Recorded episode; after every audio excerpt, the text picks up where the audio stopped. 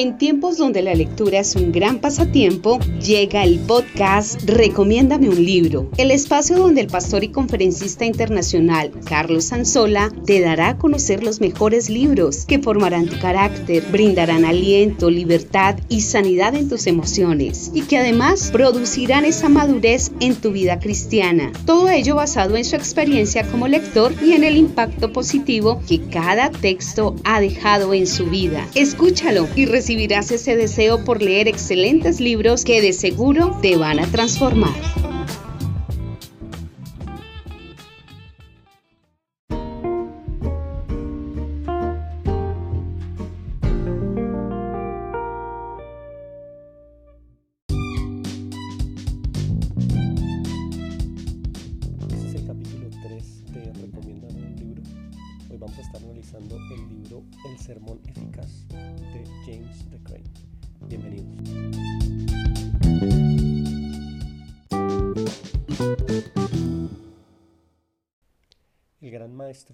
Ormachea dijo en una ocasión, es hermoso escuchar el sermón de un individuo que habla con sabiduría, que escudriña con discernimiento, compone con organización y cuando dice lo que dice, lo dice de forma agradable.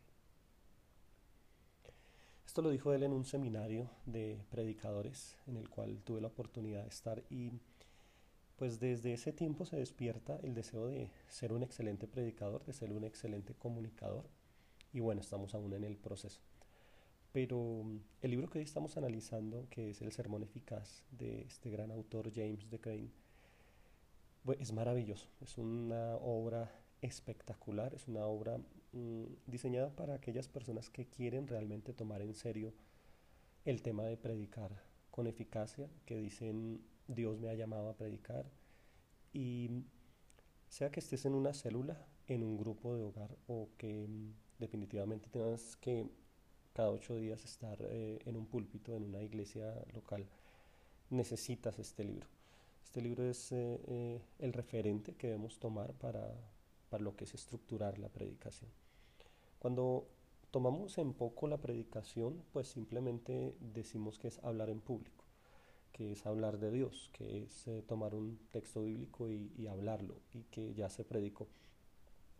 Pero uno de los, de los primeros eh, aspectos que aborda James de Crane en este libro es definir qué es predicación, porque estamos haciendo algo que no sabemos qué es y no sabemos cómo se define. Entonces, esa es una de las cosas que a mí primero me llamó la atención de este libro y es la definición. La definición que James de Crane da en este libro acerca de la predicación es la siguiente. Dice que es la comunicación verbal de la verdad divina por medio de una personalidad escogida con el fin de persuadir la voluntad del hombre y someterla a la voluntad de Dios. Y él lo que hace en este libro es eh, analizar cada uno de esos aspectos que acabo de mencionar en la definición y pues los eh, define de una manera muy especial. La predicación es la comunicación, tiene que haber comunicación verbal, o sea, cuando yo entrego un folleto no estoy predicando, estoy entregando folletos. Cuando yo estoy hablando con alguien acerca de Dios, pues le estoy simplemente compartiendo algo, pero no es una predicación eh, oficialmente estructurada. Dice que tiene que ser a través de una personalidad escogida y que se tiene que comunicar también la verdad divina. No es cualquier persona la que puede predicar, tiene que ser una persona llamada por Dios para este oficio y tiene que comunicar la verdad divina. Cuando alguien se para a hablar en algún lugar y habla que algo que no es la verdad divina, no está predicando. Tiene que hacerse con un fin. El fin es eh, eh, persuadir la voluntad del hombre. Y persuadirla no para mis beneficios, sino para que se someta a la voluntad de Dios. Y esto es una de las cosas más eh, espectaculares que, que, podemos encontrar y es el definir qué es predicar, que es diferente a enseñar. De enseñar podemos decir que es ayudar a los demás a aprender, que es sacar, ¿sí? sacar de dentro de las personas algo que ya tienen, algo que pueden dar. Y eh, hay que definir esos dos paralelos y hay que pues delimitar estas dos oficios. En primer lugar, uno de los primeros capítulos del libro habla de la primacía de la predicación y es lo que estamos hablando, es de darle la importancia al predicar. Cuando tú estás al frente de un grupo, cuando eres un líder de célula, cuando estás al frente de un grupo de hogar, de un grupo de conexión, tú necesitas aprender a predicar, porque la gente que está enfrente merece respeto, Dios que te llamó, su palabra merece respeto y es uno de los primeros mm, principios que se establece y es darle la importancia al tema de predicar. Lo segundo, un, capítulo siguiente que habla James de Crane aquí es que el, predicador debe ser un predicador idóneo. Y aquí habla de dos aspectos. Uno, en primer lugar, de la conducta. Obviamente, si uno se va a parar a predicar, uno debe tener una conducta intachable. Cuando uno estudia la palabra de Dios para predicarla, mm, debe en primer término mm, estudiarla para aplicarla a la vida propia. Primero debe pasar por mí es un gran error cuando uno empieza a estudiar la palabra de Dios para predicarla y para enseñarla a otros, pero no se la predica a sí mismo, no la enseña a uno mismo, como dice Romanos capítulo 1 y capítulo 2, donde dice, tú que enseñas a otros, no te enseñas a ti mismo. Entonces ese es el principio que enseña aquí James de Crane. Lo segundo es la preparación. Uno se convierte en un predicador idóneo cuando uno se prepara, cuando uno realmente toma en serio lo que es el predicar y parte de la preparación es, abordar este libro, es poderlo leer, poderlo tomarse en serio el deseo de predicar bien y abordar libros como estos. Tercero, él habla del propósito de la predicación. Él dice que toda predicación debe tener objetivos. Es un error cuando uno está predicando y simplemente va y da un tema, pero no tiene un objetivo específico marcarse un objetivo en la predicación, un propósito, es eh, tan claro como cuando uno sale en su carro y abre tal vez su aplicación de Google Maps de, de Wise y tú le colocas el destino al cual tú quieres llegar. Nadie se sube en un auto, nadie se sube en un avión sin saber el destino al cual usted va. Cuando usted se sube a un avión, usted escucha que el piloto le dice estamos en tal ciudad y vamos a ir a tal ciudad y vamos a hacer estas conexiones. Es lo primero que uno debe establecer en un, sermón. ¿Cuál es el propósito? ¿Qué quieres lograr con ese sermón? ¿Desde dónde y hasta dónde quieres llevar a tu audiencia, a tu célula, a tus discípulos? ¿A qué lugar los quieres llevar con ese sermón que tú les estás dando?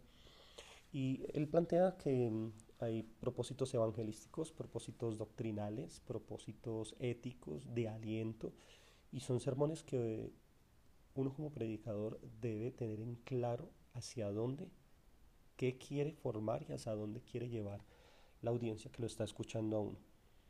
Así que uno de los primeros pasos para tener un buen sermón es que nos planteemos un propósito, un objetivo. Luego él habla del texto bíblico. El texto bíblico es la parte esencial de un sermón y es de donde se debe desprender la verdad que voy a enseñar.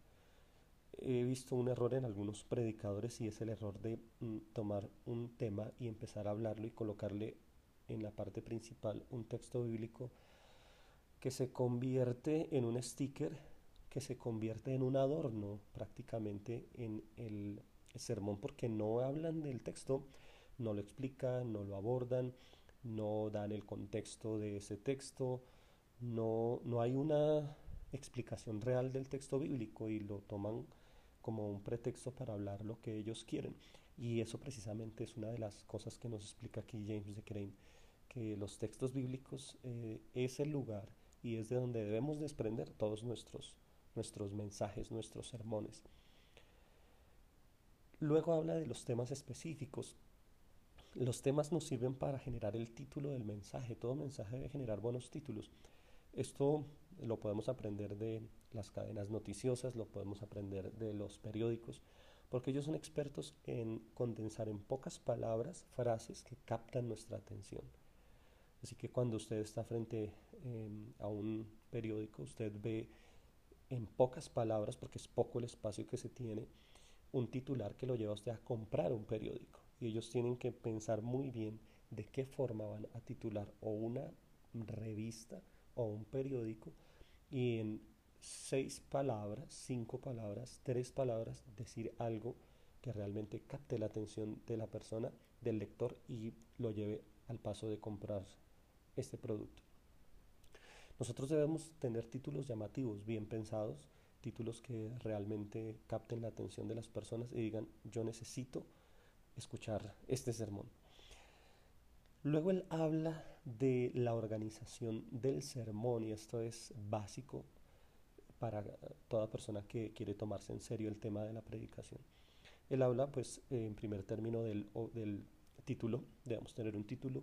Segundo, debemos tener un texto bíblico, que ya lo hablamos. Tercero, un objetivo al cual vamos a llevar las personas que deseamos mm, eh, llevar nuestro mensaje.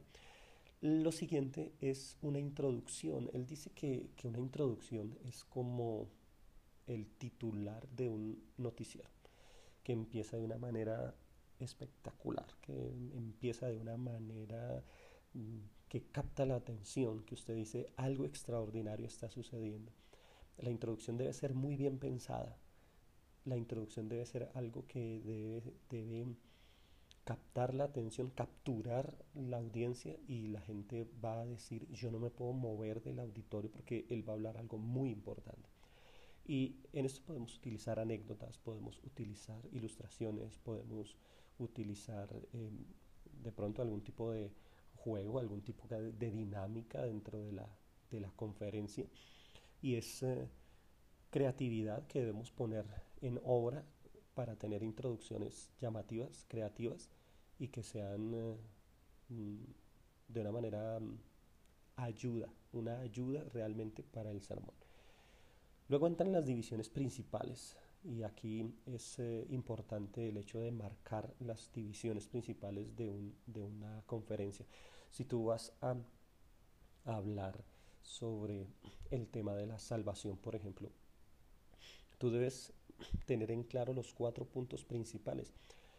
Cuando hablamos del objetivo, cuando tú tienes un objetivo a donde llevar las personas, pues tú vas paso por paso y les dices, vamos a hablar del tema de la salvación y el tema número uno va a ser qué es la salvación, el número dos es mm, la importancia de la salvación, el eh, tema, el punto número tres va a ser mm, qué sucede si no hay salvación en tu vida y el punto número cuatro una invitación a la salvación. Jesús, la salvación por medio de Jesús. Y son puntos principales que se deben marcar debido a que el ser humano mm, eh, se le debe estructurar lo que se le está enseñando. Tú puedes hablar media hora de seguido de muchas cosas, pero en ningún momento marcaste puntos principales, puntos de partida. Si yo le digo a alguien, vamos a ir a Japón, tenemos que ir, no sé, un ejemplo. Primero vamos a hacer una escala en Nueva York, de Nueva York vamos a ir a eh, España y de España vamos a ir eh, a Singapur y estamos haciendo escalas. Es hacer escalas, es hacer escalas y llevar las personas paso tras paso. Eso ordenar el sermón de manera lógica. O sea, hay cosas que son lógicas y yo no las puedo saltar. Así que cuando uno está planteando un tema, una de las primeras cosas que uno debe preguntarse es cuál es la manera lógica de abordar este tema. Y esa manera lógica la debo plasmar en las divisiones. A mí me encantan los sermones que las divisiones principales son sacadas del mismo texto, que les explicaba al comienzo en la parte del texto. Es extraer de la misma palabra de Dios, fruto de un estudio profundo y concienzudo, los principios de la palabra de Dios y eso es lo que más a mí personalmente me edifica cuando escucho un sermón. Así que las divisiones principales tienen que ser bien estructuradas, pueden sacarse de otros textos de la Biblia, eh, pero lo, principal es aquí eh, que haya una marca en los puntos principales, se le puede colocar un título, es lo más aconsejable, colocarle un título a cada una de las partes principales. Finalmente él habla de la conclusión. Y aquí eh, me gusta como James de lo dice, y es que si la, que la introducción es como el despegue de un avión. Tiene que ser ruidoso, tiene que hacer ruido y tiene que ir a gran velocidad, tiene que ser estruendoso, generar mucho ruido y captar la atención. Nadie puede obviar el despegue de un avión, es absolutamente evidente. Y él habla que la conclusión es el aterrizaje de ese, de ese avión. Tiene que hacerse muy bien, tiene que hacerse de manera profesional porque debe cerrar con broche de oro. Entonces la introducción es el despegue, digamos que el vuelo son los cuatro puntos principales y la conclusión es el aterrizaje. Podemos tener un buen despegue, podemos tener un excelente viaje, pero podría ser desastroso si concluimos mal. Bueno, así que la conclusión debe hacerse de tal manera que las personas se sientan movidas a orar, movidas a recibir la administración de esa palabra, a que las personas se sientan movidas a aplicar esa verdad que acaban de escuchar en su corazón por medio de la oración. Y debe preparar el ambiente de tal manera que la persona diga, quiero orar, quiero buscar a Dios en un momento de intimidad después de este sermón. Él también habla que en medio de la predicación uno debe usar ilustraciones y que las ilustraciones son como las ventanas de una casa, es el lugar por el cual entra luz al sermón. Y es el, hecho de poder dar eh, luz a nuestro sermón por medio de historias, por medio de anécdotas que sean bien preparadas y que sean bien escogidas. Esto es algo que debemos eh, ser expertos. Podemos leer libros acerca de anécdotas. La vida diaria nos provee de anécdotas a diario y el buen predicador siempre está alerta de estar buscando y estar mm, archivando, por decirlo de alguna manera, este tipo de, de anécdotas.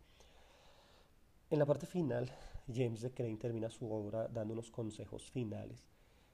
Él habla de que el predicador debe tener la disciplina de escribir, debe tener la disciplina de poder sacar apuntes, de poder las palabras que él va a decir, poderlas plasmar en una hoja, poderlas escribir de manera ordenada, para, porque así mismo va a ser su sermón. Si usted ha escuchado un sermón desordenado de algún predicador, bueno, es porque definitivamente sus notas son desordenadas. Y nosotros debemos llevar un bosquejo ordenado a nuestra conferencia, a nuestra predicación, para que de esta forma la conferencia y el sermón salga de una manera excelente. Él habla en la parte ya del apéndice y la parte final de la comunicación persuasiva y es el de hacer un buen uso de nuestra voz. Y allí da unos ejercicios de vigorización de la voz espectaculares, muy buenos. Yo cuando abordé el libro pues no pensé que iba a estar allí este tipo de ejercicios y claro, es, están allí ejercicios para vocalizar, para hablar bien, para que nuestra audiencia pueda entendernos lo que estamos hablando y lo que estamos diciendo. Bueno, esta fue la reseña del día de hoy. Este es uno de los libros que más ha marcado mi vida y se los recomiendo. Está súper recomendado. Por favor, adquiéranlo y tómese el tiempo. Es denso, ya se los digo de plano, es, es bastante denso porque es grueso y hay que hacerlo tranquilamente. No es un libro fácil de leer, es un libro que cuando uno lo aborda debe abordarlo sabiendo que va a tomar un curso intensivo de predicación. Y, y, el, y el autor pues se toma su tiempo de hablar parte por parte y de hacerlo muy, muy bien. Termino con una cita de el gran autor J.B. Phillips. Él dice, para que las palabras penetren en el corazón del hombre y produzcan fruto, deben ser las palabras correctas, acondicionadas para traspasar las defensas y que exploten silenciosa y efectivamente en la mente. Es algo así como colocar bombas de tiempo en la mente de las personas que nos escuchan, para que cuando se vayan y estén en su casa, estén en su hogar, estas verdades exploten en su mente y puedan cambiar, puedan hacer cambios en su vida y puedan ser transformados puedan aplicar las verdades que les enseñamos.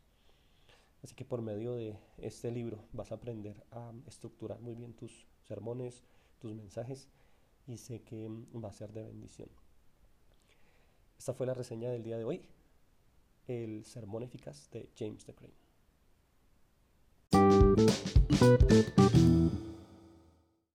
Bueno, muchas gracias por acompañarnos hoy en este tercer capítulo de Recomiéndame un libro. Ha sido un tiempo muy agradable para mí. Espero que lo haya sido también para usted. Gracias por acompañarnos y por darnos eh, de su tiempo. Si este contenido le está ayudando, puede compartirlo a través de sus redes sociales, a través de su WhatsApp y enviárselo a alguien que tal vez lo necesite.